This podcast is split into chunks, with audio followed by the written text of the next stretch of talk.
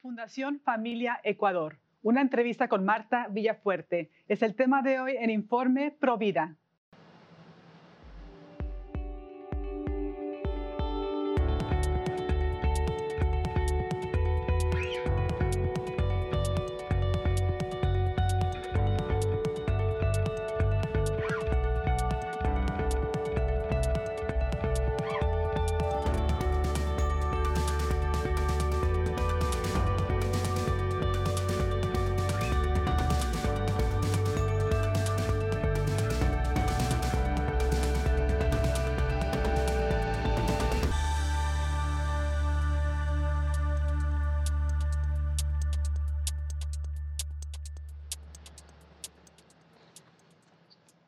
Hola amigos de EduLUTN, les saluda Astrid Bennett Gutiérrez. Están en su programa Informe Provida. Les saludo desde los estudios en Orange County, en California, y les tenemos una invitada muy especial desde el bello país del Ecuador. Les tenemos a Marta Villafuerte. Ella eh, está llevando a cabo una gran iniciativa con un formato único para informar a la ciudadanía para luchar a favor de la vida y la familia.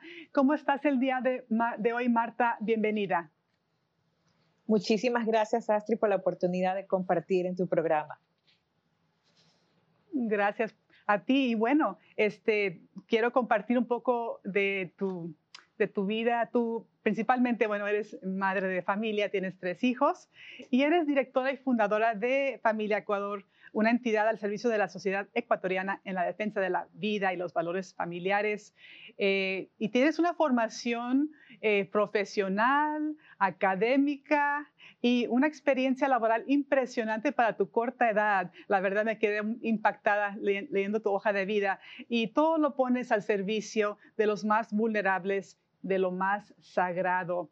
Eh, Marta, la palabra familia, hijos, son términos sagrados, términos que siguen moviendo los corazones de los hispanos. Eh, la labor provida se lucha por la familia y con la familia. Cuéntanos cómo tú llegaste a ser activista a favor de la vida y la familia. Bueno, yo creo que desde siempre he tenido ese espíritu de, de, luchar contra la injusticia. Cuando algo no está bien, y se puede hacer algo. Creo que fue algo muy importante que mis padres me inculcaron, el nunca quedarse callado. Si algo está mal y puedes defenderlo, hazlo. Nunca te quedes callado. Entonces, esa frase caló en mí durante todo mi crecimiento. Trabajé en una fundación ambientalista desde muy joven, apenas eh, graduándome del colegio, y luego fui desarrollando ese espíritu de participar en defender causas sociales. Luego me casé, eh, fundé mi propia empresa, tuve tres hijos y fue cuando ellos empezaron la escuela donde se activó oficialmente ese, ese chip, donde había una situación muy rara que se estaba llevando a cabo en textos eh, escolares, había contenido que en ese entonces eh, recién estábamos conociéndolo como ideología de género. Y con otros padres de familia, abogados, psicólogos, profesionales, estábamos eh, buscando qué hacer. Bueno, ¿qué hacemos? ¿Cómo paramos esto? ¿Cómo lo defendemos? ¿Cómo le damos un stop para que no siga y este libro no llegue más, a más escuelas? Ahí fue donde formamos un grupo eh, en mi ciudad, en Guayaquil, y empezamos a, a hacer este tipo de células informativas en comités de padres de familia, con las escuelas, ya instancias superiores, con las autoridades gubernamentales educativas y así fue como Familia Ecuador fue creciendo en esa defensa de la familia, la protección contra cualquier tipo de amenaza que quiera eh, corromper los principios fundamentales, los valores familiares. ¿Y cuáles son los retos actuales que amenazan a los niños por nacer y a la familia eh, en Ecuador? Eh, ¿Qué están ustedes combatiendo ahora mismo? Bueno, actualmente, eh, a pesar de toda la lucha que hemos, que hemos hecho desde 2019, donde tuvimos una victoria muy significativa en la Asamblea Nacional, lo que muchos conocen como el Congreso, en la Asamblea Nacional acá en Ecuador se intentó legalizar el aborto sin límites. Justificándolo en casos de violación, pero sabíamos que era una fachada. Luego nos llegó la pandemia. Durante la pandemia tuvimos otro ataque donde una ayuda humanitaria que estaba ofreciendo la, Organización de las Naciones Unidas estaba condicionando no solamente Ecuador, sino a otros países, pero Ecuador era el más afectado, donde cierta cantidad, millones de dólares, eran condicionados a cambio de que se permita a los profesionales de la salud practicar el aborto legal y seguro y gratuito, cuando en Ecuador no está permitido el aborto. Eh, sin embargo, el año pasado se tuvo este golpe, le digo un golpe, no una pérdida, pero sí un golpe fuerte a toda la causa prohibida, ya que tuvimos la primera ley abortista en nuestro país, donde se permite, se trató de detenerla lo más que se pudo, sin embargo, se permite el aborto hasta el tercer mes de gestación, esto es eh, bebés de 12, 13 semanas de crecimiento dentro del vientre materno. Y actualmente hay otra amenaza contra la familia a través de organizaciones internacionales que brindando ayuda económica están condicionando a que se permita la ideología de género en textos educativos nuevamente, eh, la agenda transgénero en niños menores de 15 14 años, y es ese ataque que vemos en otros países Ecuador también está incluido. Es una batalla que nos corresponde a todos de manera articulada en todo el continente. Sí, es una batalla feroz y bueno, muchos padres ni se dan cuenta de lo que está pasando, de lo que están viendo los niños en la televisión, eh, lo que está pasando en las escuelas. Muchos no tienen idea de que hay un plan ahí para eh, adoctrinarlos eh, sobre el tema de la ideología de género, también sobre el aborto. Eh, aquí en Estados Unidos, tal vez en otros países también, hay textos, libros, eh, donde les pintan el aborto como algo bueno a los niños pequeñitos para empezar a, cambiar sus mentes, a, capturar sus mentes. Y los, los, padres no lo saben. Por eso es tan importante la, labor, tuya, de tus compañeros eh, en la Fundación Familia Ecuador y como la tuya hay grupos por todo el mundo haciendo lo mismo, colaborando. Qué importante es que cada uno participe, les apoye a ustedes. te vi recientemente en un video eh, donde tú hablabas del adoctrinamiento que hay en cosas tan inocentes, parecerían como una película de Disney. ¿Nos puedes hablar un poquito de cómo eh, estos grupos llegan a las mentes de los niños con estas ideas tan, tan falsas, tan destructivas? Bueno, ahora el ataque a través de las redes sociales, la plataforma digital, es muy agresivo, pero a la vez muy astuto, que los padres de familia, me incluyo, a veces no nos damos cuenta o no nos percatamos a simple vista, pero los chicos los van absorbiendo. Una película por aquí o una eh, caricatura animada en una plataforma por acá o un dibujito, son cosas tan sencillas que eso es lo que tratamos como familia Ecuador, informar, dar esta herramienta de cómo identificar a tiempo estas amenazas desde cualquier forma para poder blindar a nuestros chicos. Ahora están las películas, ahora están las series, luego están las aplicaciones en los teléfonos que ahora ellos tienen desde los 8 o 9 años de edad.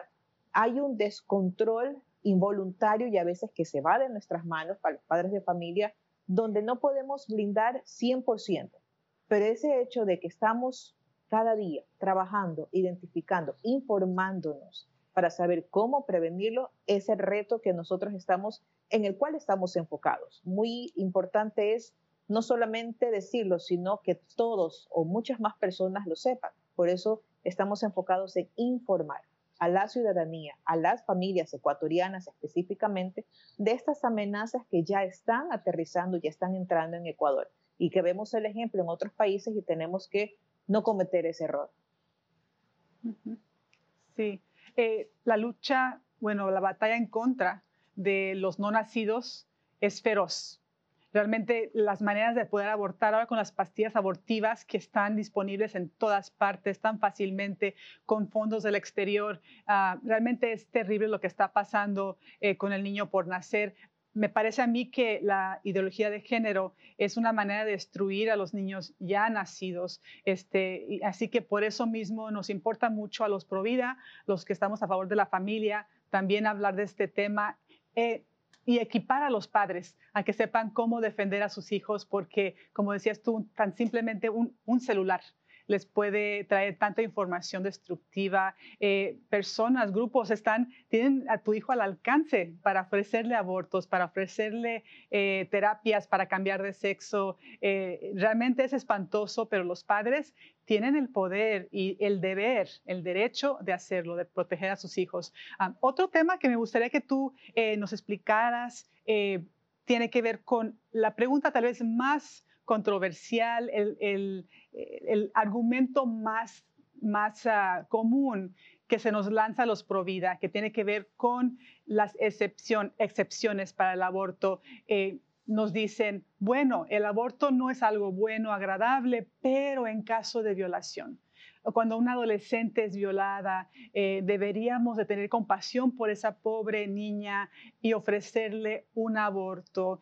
Eh, porque eso es lo compasivo. Es una manera de, el lobby pro vida, perdón, el lobby pro aborto de eh, cambiar las mentes, mover corazones a favor del aborto, políticos, periodistas y, el pueblo en general, para que aunque sean pro vida, en lo personal, acepten que el aborto se permita en sus países. Eh, dinos cómo debemos contestar a esta interrogante cuando nos dicen que el aborto debe ser permitido en casos de violación? Bueno, ese ha sido, Astrid, el escenario más eh, fuerte con el que se ha tenido que combatir. En Ecuador empezaron diciendo que las cárceles estaban repletas de mujeres que habían abortado producto de una violación. Se demostró con cifras, con datos eh, verídicos, que en Ecuador no existe hasta el día de hoy ni una sola mujer privada de libertad por el delito de aborto por violación. Primero, usar cifras, es lo importante. Segundo, no solamente decirlas, sino cómo decirlas. Sabemos que del otro lado utiliza bastante las emociones, los escenarios más eh, trágicos para apelar a tu corazón, más que a tu razón.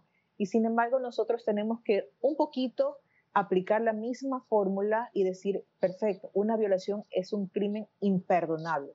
¿Quién es el primer culpable o el único y verdadero culpable? El agresor. Enfoquemos toda nuestra fuerza hacia él. ¿Qué estamos haciendo para que él no vuelva a abusar de más víctimas? Para que no se vuelva a acercar a esa víctima. Es decir, enfocar toda nuestra energía en encontrar un punto en común, porque esto no se trata de tú ganas, yo pierdo una pelea que se limita a un debate terrenal, le digo de esa forma, sino más bien cómo podemos nosotros hacer justicia, contra el agresor y así reducir los índices de violación. Nosotros hemos evidenciado y de nuestro lado hemos hecho propuestas, bastantes propuestas en nuestro Congreso, en nuestra Asamblea Nacional, para reducir los índices de violación, para acabar con la violencia intrafamiliar, el abuso sexual de menores de edad. Y del otro lado, irónicamente, no ha habido ninguna propuesta similar. Entonces, todas estas evidencias que hemos puesto en la mesa de los legisladores, de los congresistas, como otros le dicen, han sido rechazadas.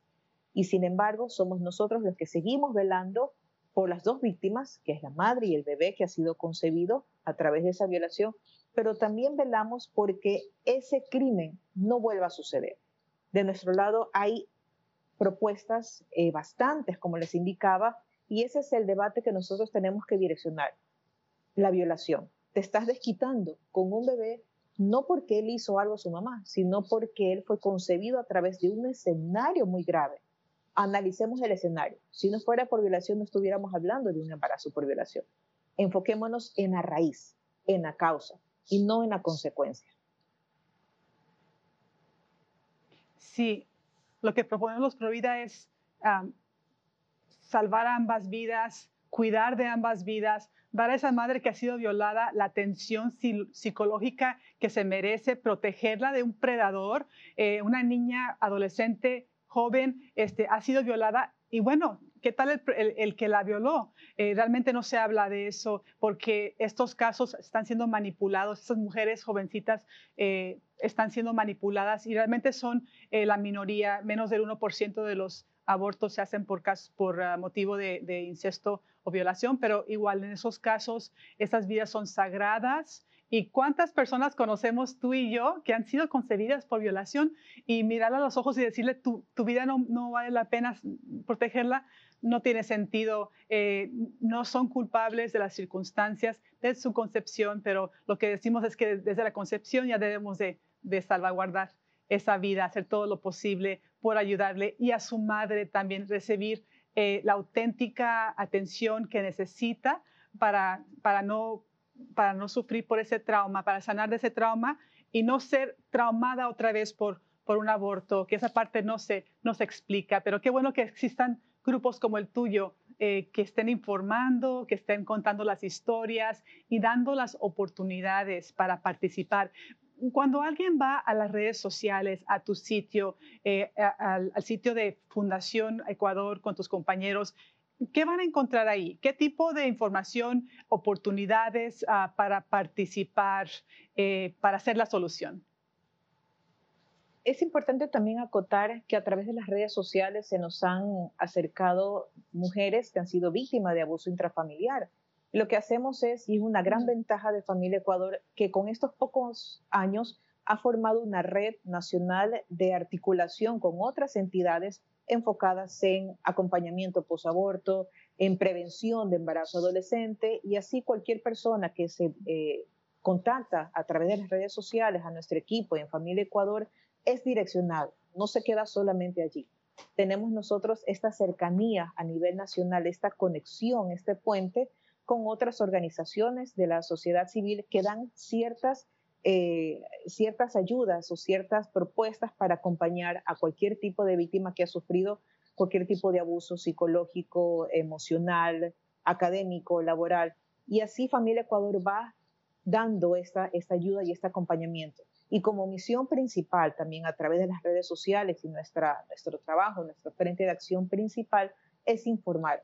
Tenemos la oportunidad de trabajar junto con entidades pro vida y pro familia de Estados Unidos, de Latinoamérica, de Europa, de España específicamente, donde estamos nosotros también aprendiendo. Es un aprendizaje constante para poder adaptar a nuestra realidad nacional, local en Ecuador y poder brindar información. Nosotros vemos que es muy importante y principal y primordial informar. De nada sirve una, una causa donde hayan 5, 10, 15 o 20 si la ciudadanía no sabe qué está pasando, no sabe qué amenazas están llegando a su hogar y no sabe cómo reaccionar ante ellas. Nosotros estamos enfocados en la familia ecuatoriana, por eso el nombre, familia Ecuador, en la sociedad ecuatoriana que necesita saber lo que está pasando para tomar todas las medidas necesarias.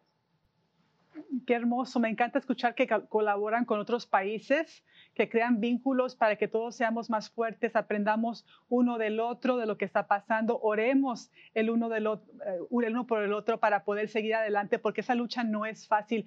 Ah, leyendo tu trayectoria, Marta, yo me quedé, me quedé asombrada porque también me entero de que eres madre de tres hijos pequeños.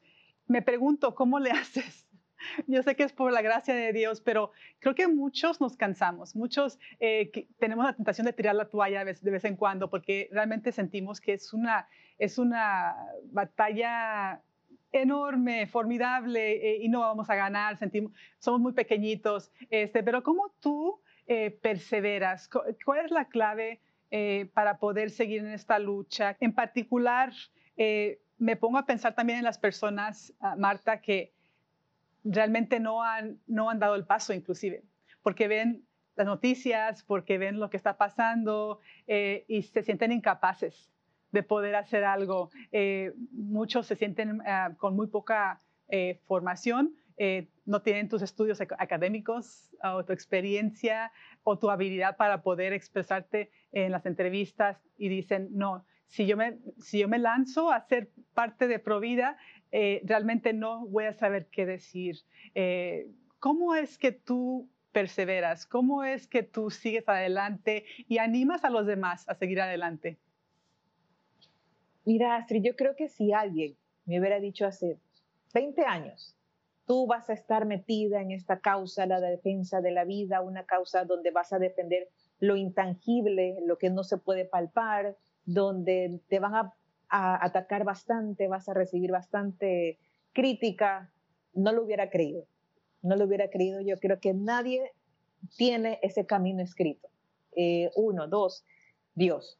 Dios tiene una forma maravillosa, misteriosa, silenciosa de, guiarte, de guiarte. Él te va encaminando y yo creo que hay que dejarse llevar. Eh, aquí te confieso algo, Yo era una persona antes que me gustaba saber todo. Siempre preguntaba por qué y tenía que tener la respuesta y tenía que saberlo todo y tenía que ver todo el panorama antes de hacer algo. Y a veces era mucho más frustrante decir, yo tengo que lograrlo. Si yo no puedo lograrlo, no sirvo, he fracasado. Si yo no soy capaz de encontrar todas las respuestas ante este problema, he fracasado como ser humano. Pero te vas dando cuenta que hay algo mucho más grande que está por encima tuyo que te ayuda. Y cuando tú te entregas, como que te dejas llevar, dices, ok, yo hago hasta donde yo puedo, pero aquí tú me vas ayudando. Y así me di cuenta que, que yo no tenía que saberlo todo, sino más bien obedecer. Yo creo que esa palabra es la que más me ha, me ha identificado ahora, porque tú obedeces, te dejas llevar. No sabes a, a, cuántos kilómetros va a estar la salida o el final de ese puente, pero tú sabes que estás por buen camino. ¿Cómo hago para sobrevivir con tres nenes? He sacrificado, eh, justo ahora que estamos en mes de mayo, que todas hayan pasado un hermoso día de la madre, es lindo. La maternidad ahora también se ha convertido en una causa para defender. Me duele, me duele ver que la maternidad está siendo atacada, que ser mamá es mal visto, que ser mamá es algo, una meta muy baja. Me duele ver que la maternidad está siendo devaluada, pero duele más cuando somos nosotros lo que les permitimos. Esa, esa impotencia, esa, ese silencio bastante fuerte, ensordecedor a veces, es lo que se nos está a nosotros mismos llevando a ese declive. Y creo que ahora mis chicos son preadolescentes y qué curioso que ahora son ellos los que me ayudan. Ellos ahora, porque están informados, y aquí un consejo para todas las mamás y padres de familia, ellos ya están informados, ya saben lo que es bueno y lo que es malo, pero depende de nosotros darles esa semilla. Y ellos se acercan, créanme porque me ha pasado, se acercan a decirme, mami, escuché esta parte, esta cosa, esto es malo, ¿verdad? Esto no está correcto, esto no está bien. Entonces, ¿pero por qué? Porque hemos ido conversando poquito a poquito. No hay que ser conocedor ni, ni tener tantos títulos si no tienes esta, este motor, este corazón que te lleva a decir, algo está mal, aquí algo no me cuadra y tengo que hacer algo al respecto. Y quienes no tienen hijos, tienen sobrinos, tienen hermanos, tienen primos, tienen familiares, tienen seres queridos. Somos una gran familia, no de sangre, de sangre, eh, no de nacionalidad, de otros países, pero que estamos llamados a, todos, absolutamente todos estamos llamados, a saber y aportar con lo que tengamos. Algunos son diseñadores gráficos, otros son comunicadores, otros son economistas, pero créanme que todos podemos aportar, todos somos necesarios en esta, la más noble de las causas. Claro que sí. Marta, todos tenemos, creo que, un momento, un momento donde decimos, por ese momento, por esa personita, por esa mamá, ese bebé, si solo fuera por esa, esa persona, esas personas, todo vale la pena. ¿Tú tienes algún recuerdo así que te anima cuando te acuerdas de esa persona? Seguramente tienes varios, pero nos puedes compartir un momento que, que tú viviste, que te, anima, eh, que te ha puesto la sonrisa en los labios ahora, no sé. Eh, ¿Nos puedes compartir? Sí, sí, es un testimonio que, mira, curiosamente no lo había percatado que era un testimonio. Eh, ahí, me, ahí me di cuenta de que todos tenemos testimonios, todos tenemos experiencias que nos marcan, pero depende cómo nosotros abrazamos esa, eh, acogemos esa experiencia y crecemos a través de ella. Mi primer nene, el mayor, cuando mi esposo y yo nos enteramos que, que, estábamos, que estaba embarazada, fuimos donde el doctor, en este caso una doctora, hacernos el eco para conocerlo. Queríamos, estábamos muy, muy felices porque no lo esperábamos, no, era, no, no estaba planificado en ese momento. Aquí hago un paréntesis para decir, ningún, para, ningún embarazo no es deseado todos son esperados, solo que tú no te das cuenta. Puede ser no planificado en ese momento, pero como el nuestro, fuimos a conocer en el primer eco, pero la doctora nos dice, no, no está bien agarrado, eh, no va a llegar a término mejor, espera nomás eh, que pase, vas a tener un sangrado, tú regresas, eh, yo te limpio y no pasa nada. Así como así. Mi esposo y yo nos quedamos fríos como ahora. Pero ahí Astrid me di cuenta que yo tenía dos opciones. O hacerle caso a la doctora y hacer lo que ella me diga o decirle a ella, no, yo voy a buscar otro doctor. Me rehuso a que a la primera me digan eso. Esposo igual. Cogimos la segunda opción, decirle sí a la vida, buscar otra, otra opinión. Fuimos donde otro doctor y este otro doctor borró totalmente lo que nos dijo, nos habían dado un mal diagnóstico. Y como madre yo tenía la opción de decirle, ah, está bien, voy a hacer lo que ella me dice, o decirle, no, me aferro a la vida. Y esa experiencia me marcó. Ahí yo dije, qué fácil que es decirte, no, eh, este embarazo no va, y qué fácil que es creerlo en una sociedad como la que estamos viviendo hoy en día. Pero el apoyo de la familia, el apoyo de Dios, que tú sabes que está ahí, en ese momento no te das cuenta, pero tú sabes que está ahí, fue que me llevó a buscar otra ayuda, a buscar otra opinión médica. Y ese doctor dijo, está perfecto, está bien agarrado, esa doctora está loca. Y, y ahora mi chiquillo tiene 13 años, recién nos cumplió este mes, y es un jovencito maravilloso y mi esposo y yo estamos contentos de ver, primero que nosotros tomamos la decisión correcta y segundo que fue una, una, una experiencia que nos une más como matrimonio y nos hace crecer como seres humanos. Decir, no, ante la adversidad, todos, absolutamente todos, buscamos decirle sí a la vida, salir adelante. Qué bello. Te agradecemos tanto lo que acabas de compartir y también todo lo que haces a favor de la vida, la familia. Dios te siga dando fuerzas. Felicidades por tu chico. Este, Dios te bendijo. Y bueno, todos debemos de buscar una segunda opinión cuando tengamos un uh, diagnóstico adverso y ser expertos en los recursos pro vida de nuestra comunidad para poder ayudar a alguien más y dar la esperanza. Te agradezco tanto el, tu tiempo el día de hoy, Marta. Felicidades por tu gran obra y te, te acompañan nuestras oraciones también. Muchísimas gracias, Astrid. Un abrazo a todos los que nos acompañan y Familia Ecuador está a las órdenes de todos ustedes. Gracias. Dios te bendiga. Y amigos, bueno, les invitamos a que nos sigan en redes sociales Informe Provida. Estamos en Facebook e Instagram y nos escriban también al correo electrónico con sus dudas e ideas para el programa. Es informeprovida.com y mis redes personales somosprovida.com, Astrid María en, en Instagram y también estoy en Facebook. Y bueno, amigos, acuérdense de visitar el sitio de Familia Ecuador, eh, familiaecuador.org, también en sus redes sociales. Y acuérdense, amigos, que todos los católicos somos Provida. Hasta la próxima y Dios los bendiga.